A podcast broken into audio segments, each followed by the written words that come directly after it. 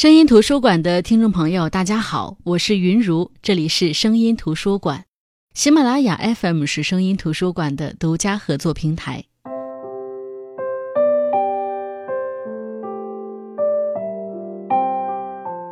近来翻到一套好书，其实是我很早之前就想看的书，但是每次购书的时候都恰好遗忘。碰巧这次先生趁着世界读书日的打折活动买书时买了回来。我问他为什么会买，他说他在选书的时候看到推荐，觉得我会喜欢，就顺手买了。我特别喜欢记录我和每一本书之间的缘分。我相信这些书什么时候以什么方式走进我的生命里，都是一种机缘。那这次跟大家分享的就是宗璞的《野葫芦引》。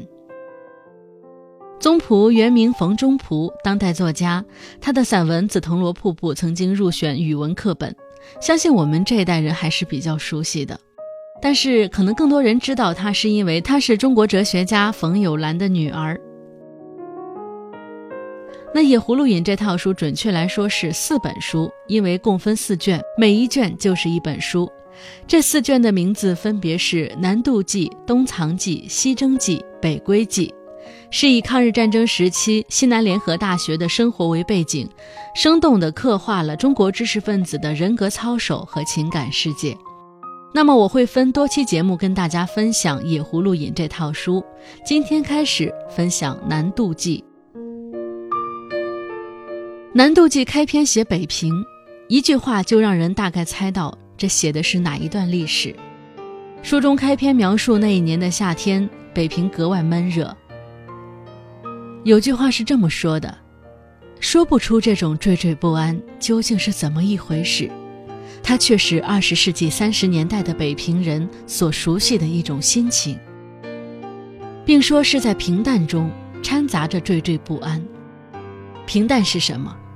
是三教九流各行各业都还在忙活着生计，是戏园子晚上的生意依旧不错，是该提鸟笼子的还在提着鸟笼子。”是学生们依旧朝气蓬勃，那么，惴惴不安又是什么呢？是家里遭了贼了，在院子里待着，虽说这贼没进屋里来，但是终究还是没走，让人不放心。这贼是日本人，好像连老天爷都懂似的。那年夏天格外闷热，这就是七七事变前的北京。也是我之前分享过的张北海的《侠隐》那本书里的故事背景，所以看这本书的时候，立马就想起了当时看张北海的《侠隐》时的那种感受，那种离你很远，但是你却很熟悉的感觉。只不过《侠隐》是从七七事变前的一年开始讲起，而《南渡记》开篇就是七七事变的那一天。明伦大学是坐落在北平西郊的一所大学。也是中国顶有名的大学，当然，你和我都应该能猜到，这个大学的原型指的是清华大学。无论是书中对明伦地位的描述，还是明伦的名字和清华的“清”字正好对应这个设置。本书其实就是以明伦大学教授孟福之一家以及与其相近的几家人在面临国难时的遭遇和抉择为背景，而孟福之。被很多读者认为是以宗璞父亲冯友兰为原型进行创作的。孟福之名叫孟月，福之是他的字，是明伦大学的历史系教授，同时也兼着教务长。或许是长期研究中国历史的缘故，他对局势的判断总是比别人更敏锐一些。他的很多不顾及当局的看法，让大部分人觉得他是个左派人士。比如，他曾经在跟同事聊天的时候说过。苏联革命有其成功之经验，是不是社会主义更尊重人才，更能发挥每个人的作用，也更能使人团结？吓得在座和他交好的几个教授忙把话题岔开，避免他说下去惹祸上身。孟福之的太太叫吕碧初，知书达理，温婉可亲。他们一共有三个孩子，大女儿叫孟里己，小名叫峨，峨眉的峨。一九三七年的时候，正准备考大学。二女儿名叫孟玲己，小名叫梅，峨眉的梅。出场的时候大约十岁左右。最小的是一个儿子，名字叫孟和己，小名叫小娃，年纪会更小一些。他们一家住在明伦大学校内一个叫方湖的院子。故事一开始就是一九三七年七月七日，那天，吕碧初的父亲吕清飞还住在方湖这里。吕清飞出身于安徽世家，少年时中过举人，青年时参加同盟会，曾经为了营救一位被捕的同志结过县狱，因此被革去了功名。民国初年曾当选为国会议员，中年丧妻以后，眼见国事日非，逐渐觉得万事皆空。于是变卖了家乡田产，到北平买了一座院子，挨着女儿住。吕清飞共有三个女儿，大女儿名叫吕素初，远嫁云南，女婿是滇军将领颜亮祖；老二名叫吕绛初，嫁给了华北电力公司的总经理谭台冕；老三就是孟福芝的太太吕碧初。平日里，老人是和二女儿一家住在北平城的院子里的。续弦赵连秀照顾他的生活起居，但隔一段时间会到三女儿这里住上十天半个月。这天，毕初还在忙着魏峰的婚事，眼看第二天就是结婚的日子了。魏峰是明伦大学物理系的学生，现在是物理系教授庄有臣的助教，更是孟福之堂姐的儿子。因着这一层关系，毕初准备的更加上心些。更何况，魏峰的未婚妻林雪岩是林清瑶的女儿，林清瑶是孟福芝的好朋友，艺人大学的法国文学教授，最早的话剧运动参与者。不过这都是其次的，关键是林清瑶的太太岳恒芬出身大户，本来就觉得是魏峰高攀了，可千万别在礼数上被人家挑了错。婚礼当天，也就是七月八号一大早。魏峰就带来了一个消息：昨夜日本兵寻衅攻打宛平城，二十九军守城十分英勇。这消息听得人心惊胆战的，但他也说下午的婚礼照常进行。可这消息终究是个不小的事儿，人们见面都要讨论一下。吕清飞老人有些激动，别看他上了年纪，可是一身热血，他主张打。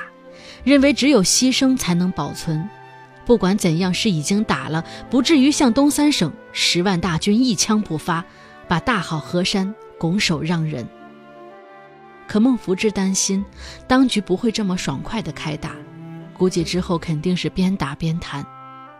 不过明伦大学这边倒是有准备，在长沙准备了分校，图书仪器也运了一些。就连孟家常用的车夫老宋见到福芝都要问一句：“孟先生，您瞧这回怎么样啊？”要知道这老宋平日里是最规矩的，从来不插嘴传话。福芝说：“除了抵抗，咱们没有别的出路。”老宋可惜北平城里这么多宝贝，真打了可咋办？福芝知道故宫博物院从前年就在收拾宝物运往南京。但是他终究还是个抵抗派。他说：“要是真到了亡国灭种的地步，北平城又为谁保存？”小孩子们还不知道这所谓的打仗意味着什么。梅和小娃还在期待着二姨妈家的伟伟哥哥来方湖一起看萤火虫呢。鹅倒是不打算跟父母一起去参加婚礼，而是选择和同学去听音乐会。婚礼场合人员繁杂，吕清飞老人不愿意露面，在婚礼那天中午就与二女婿谭台面接回北平城自己家里去了。那天出发进城去参加婚礼，车子走出校门的时候，梅不自觉地说了一声再见。吕碧初笑他，晚上就回来了，倒像告别似的。这句话一出口，不知道为什么，大家的心都震了一下。婚礼的地方是在欧美同学会，其实很多那个年代的学者教授都是在欧美同学会举行婚礼的。福芝一家去的时候，厅里有不少人，不过大家议论的都是战事，而不是婚礼。婚礼中紧急情况也有发生，比如伴娘住在南城，家里怕打起来不让出来，临时就让降出的女儿谭台璇，也就是大家称为璇子的姑娘担任伴娘。婚礼进行中，远处突然开始的炮声、轰隆声让人心中不安。晚宴的时候，城门关了的消息传进来。在中国人的观念中，对于门是很重视的，城门一关，不管哪一个阶层都觉得事情格外严重，尤其是在战争的导火索已经燃起来、未来不明的情况下。魏峰的婚房本来是布置在明伦大学的教师宿舍里，可这时候，即便他不愿意在岳父家成婚，也回不去了。那些明伦大学来参加婚礼的老师和家眷们也出不了城了。孟家人自然是住在吕清飞老人那里。老人在北平城的房产香素斜街三号，原是清末重臣张之洞的产业，院子很大，三个女儿携家带口去都没问题。购买之初，老人就想把三个女儿都照顾到。大女儿远嫁云南，这里也留着她的住处；二女儿和女婿常住。三女儿必出一家，平时不住在城里，老人留了一个小院子作为他们进城的暂住之处。大家本以为第二天就能回去，即便外面形势不明，但也没人打算常住。福芝和毕初担心长女不知她听音乐会回家了没有，是不是安全。而那边孟里己，也就是鹅，自己却久久的不能从音乐会受到的震撼中走出来。那场音乐会太不寻常了，和他听到过的任何一场都不一样。著名女高音郑慧媛在演唱过程中突然发表了一番支持抗战的演说，这在俄过往的生活中从来没有出现过。也许是父母把她保护得太好了吧，她从来没有听过这样的话，在那样热血的场合。回到家里，他心里有点乱，这样的时局。他该怎么做？马上要考大学了，还该不该准备？如果要上大学的话，学什么专业呢？一是担心女儿，二是想回到学校和大家商讨打算。福芝在打听到城门关开的时间之后，就和毕初回到了明伦大学，回到了方湖，只是把女儿和儿子暂时留在北平城。与此同时，魏峰消失了。婚后第一天一早就不见了。福芝一到家，生物系教授肖成就跑来商量时局。肖成拿了一张传单，上面印的是中国共产党为日军进攻卢沟桥而发的号召全民族一起抗战的通电。福芝看了之后说：“这是符合全体中国人的心愿的。”两人就各自知道的情况交换了意见。最后发现，几乎大学中人都是主张抗战的。肖成走之前，鹅问他要不要考大学，肖成给鹅的回答是：“当然要考，唯其国家有难，更要在艰难中培养人才，不然国家谁来支撑？”这句话几乎是抗战八年西南联大这个教育史上的奇迹存在的意义。跟日军谈判的时候，双方是休战的，但是休战才三天，日军就违约了，大举进攻，战事持续到七月十三日的中午，在永定门外发生激战。将初看着形势不对，通过关系联系到可以去德国医院暂避风头，可是吕清飞老人是说什么都不去，自称年七十六岁，能亲眼看见中国兵抵抗外侮，死也瞑目。于是将初只好作罢。把后院的一处有地阴子的阁楼腾出来，让家人避难，同时应老人的要求，把左邻右舍也放了进来。娥参加了学生慰问军人的活动，回到家发起烧来。福芝和毕初带他进城看病，这一进城又是好些天出不了城。好在能和岳父探讨时局，孟福芝心里再焦急，也总算有个出口。七月二十八号这天传来消息，我军打赢了，攻占了通州和丰台，大家异常兴奋，仿佛胜利指日可待了。可是当夜，不少人都听到了整齐的车马和脚步声，像是在过队伍，而且听得出来是由东向西。意识到由东向西，福芝心里瞬间沉重起来。果不其然。福芝永远不会忘记七月二十九日清晨北平城里的凄凉，好像一个奋勇迎战的巨兽忽然瘫倒在地。虽然打胜了，但是兵撤了。昨天晚上听到的声音由东往西，就是我们的军队撤军了，北平城丢了。如果说七七事变是在人们的心上撕开了一个口子，那一天就是实实在在被剜去了心。从那一天开始，生活在北平城的人们开始了所谓的“亡国奴”的日子。书里说，地安门依旧站着，显得老实而无能，三个门洞如同大张着嘴，但他们什么也说不出。他们无法描述昨夜退兵的愤恨，更无法诉说古老北平的创伤。他们如同哑巴一样，不会呼喊，只有沉默。大街上都是不认识的人，可是他们看着彼此，心里觉得贴近，因为他们的命运是共同的，他们就要有同一个身份，在日本胜利者掌心中苟且偷生的亡国奴。北平城落入日本手中，学校怎么办？教育怎么办？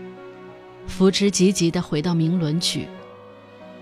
学校正在商议南迁，举办了在北平的最后一次校务会议。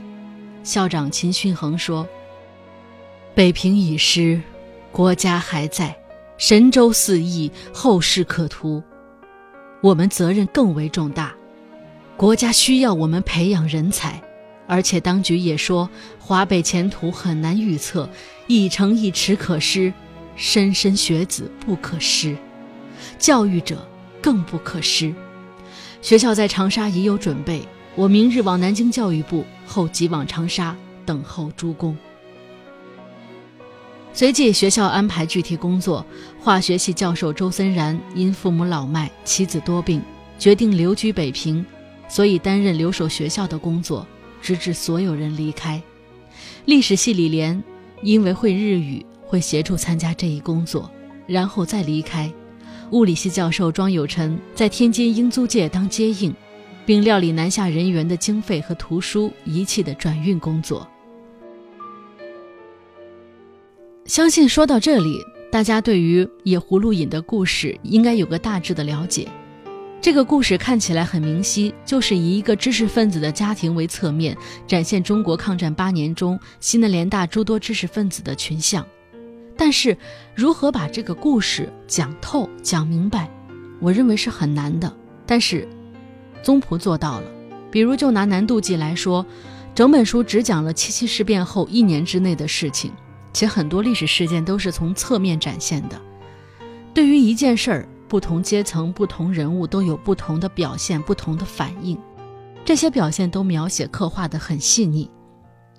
如果说这本书只顺着主线走，把这些不同人物的细腻之处抛开，那我觉得也就失去了这本书的可贵之处。我喜欢这本书在于，它是从一个小切口入手的，把每个人都描写的特别生动，每个人都有自己的个性。而且作者会在不同的事情当中，通过对每个人的一句话或者一个细节的描写，巧妙地展现他们的性格特质。比如对赵连秀，也就是吕清妃老人的这个续弦。赵连秀什么身份？她是云南一个木匠的女儿，被吕清妃老人的大女儿找来伺候老人。当时没想过要正式嫁娶，但是吕老人的思想是比较先进的，他觉得人都是平等的。既然你要来侍奉我，那么我坚持明媒正娶。可虽说赵连秀是吕清妃的续娶，但是赵连秀在吕家的地位并不高，三个女儿只喊她婶儿，家里大小事都是由二女儿降出做主，她只管老人的生活琐事。那么在书中，只一个细节就表现出了她在吕家的地位。书中说。赵连秀就坐在靠窗处一张格外旧的高背椅上，椅背上的花泥破了，用颜色近似的碎布缀补得很协调，却仍看出旧来。他以为坐这样的椅子才合自己的身份。再比如这本书中对于梅和小娃的这个描述，本来在国家大事上，小孩子很难有很特别直接的表现，一切的变故都是因为大人对时局的判断带来的。小孩子只是附带，但是书中的梅灵气懂事，小娃可爱，对他们的描写占了书中很大的篇幅。我刚开始不知道为什么，可是越往后看，我就越觉得梅这个人可能就是以作者宗璞为原型设计的。只有这么一个原因，才能够说得通为什么书中很多细节都是以他的感受、以他的视角来写的。比如，如果写明伦大学南迁，为什么不直接去描述南迁的过程当中发生了哪些事儿，而是写吕家人在北平等待福芝消息的时光呢？因为这个时候没在北平，也就是说，那个时候作者宗璞是在北平待着的。所以，我几乎可以认为这本书就是宗璞以自己小时候的回忆为基础来写的，所以他个人的经历和视角举足轻重，从而让梅这个角色变得比福芝等一些名伦大学的教授显得更为重要。那么，学校南迁，福芝先随着学校往南边去，留下的家人孩子只能等消息。在北平沦陷的一年中，梅和他的家人又是怎么度过的呢？魏峰婚后第一天就消失了，他去了哪里呢？吕清飞老人这样的德高望重之辈，会不会被日伪政府要挟出任要职呢？今天的声音图书馆全当给大家讲了一个背景，那么下期节目我们继续分享《野葫芦引·南渡记》。